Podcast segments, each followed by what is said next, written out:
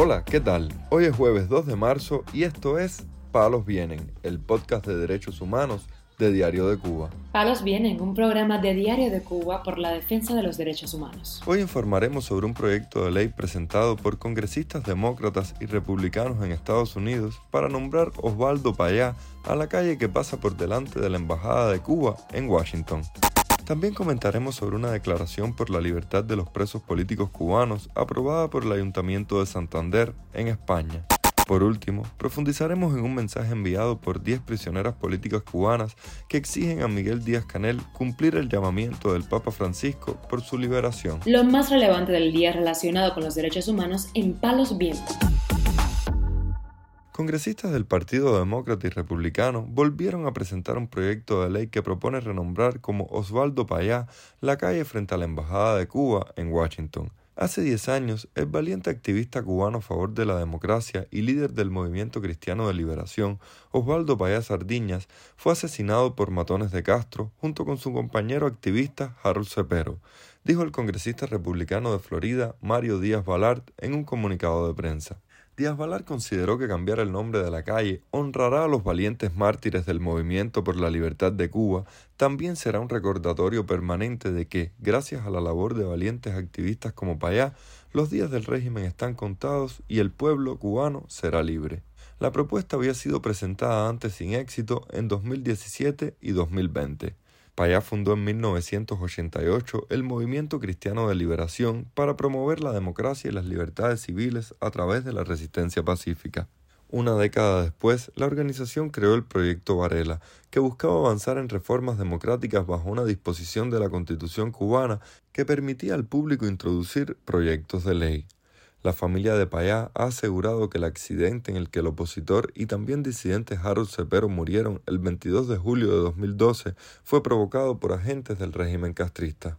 También este miércoles la Red Latinoamericana de Jóvenes por la Democracia y la Fundación para la Democracia Panamericana anunciaron la sexta edición del Premio Osvaldo Payá Libertad y Vida que reconoce el legado del fallecido opositor cubano. Hoy, 28 de febrero, en el día del cumpleaños de Osvaldo Payá, la Red Latinoamericana de Jóvenes por la Democracia, junto a la Fundación para la Democracia Panamericana, anunciamos la apertura del proceso de presentación de las candidaturas para la nueva edición del galardón que honra su figura. El premio Oswaldo Payá, Libertad y Vida, busca reconocer a personas naturales o entidades que hayan realizado importantes aportes a la lucha por las libertades democráticas y el respeto a los derechos humanos en América Latina, siendo fiel al espíritu y legado del prócer cubano que fue asesinado hace 11 años por la dictadura castrista. ¿Tienes alguna persona u organización que quieras reconocer?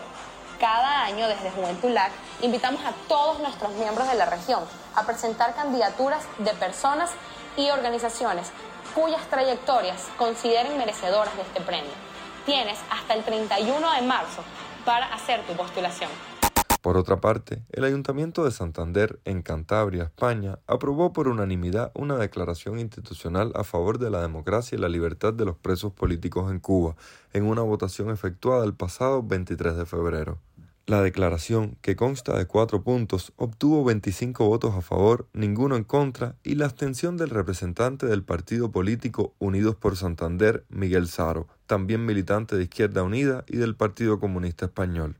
Los encargados de presentar esta declaración institucional fueron los miembros de la Asociación Cubana de Santander, con el respaldo de la Asociación Cubano-Vasca Democracia Cubarestant, integrada por cubanos residentes en ambas localidades.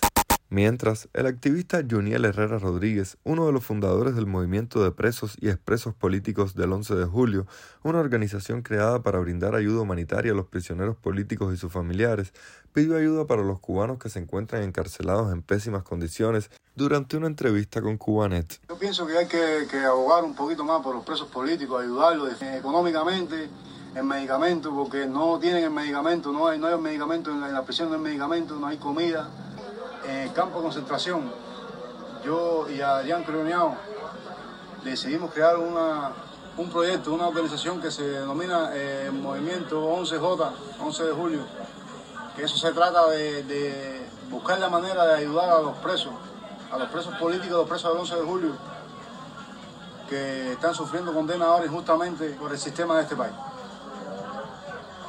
Y ese es el objetivo de nuestro proyecto, tratar de de que las personas nos ayuden para nosotros poder ayudar a, los presos del 11 de julio. Lo que queremos es que a todo el que esté viendo esto, que nos pueda colaborar con, ayuda para, ayudar a esos presos, ayuda en lo que puedan. Eh, tanto aquí, aquí en Cuba como, como en el exterior, que nos pueda ayudar para nosotros poder cooperar con esas madres y con esos reclusos que están sufriendo condenas injustamente.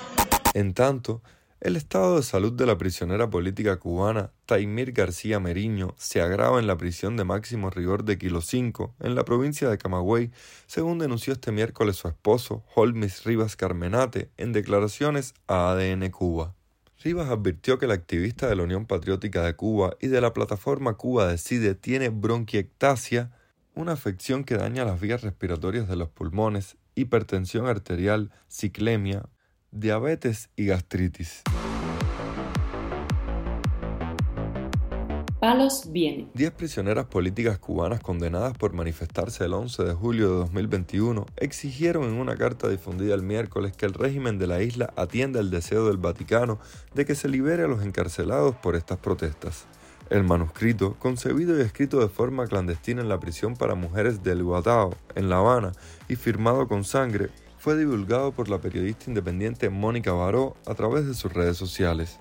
Exigimos al régimen de La Habana que respete y cumpla lo dispuesto por el máximo pontífice de la Iglesia Católica, el Papa Francisco, quien a través de su emisario envió su deseo y ordenanza para nuestra liberación. Señala el documento manuscrito en referencia a la reciente visita a Cuba del cardenal Bienamino Estela, quien manifestó el deseo del Papa de que los encarcelados salgan en libertad.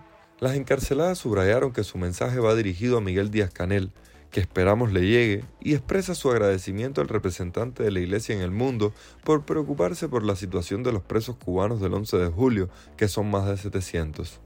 Faltan firmas de otras presas que no pudieron darla, pero que están de acuerdo con esta solicitud, apuntaron.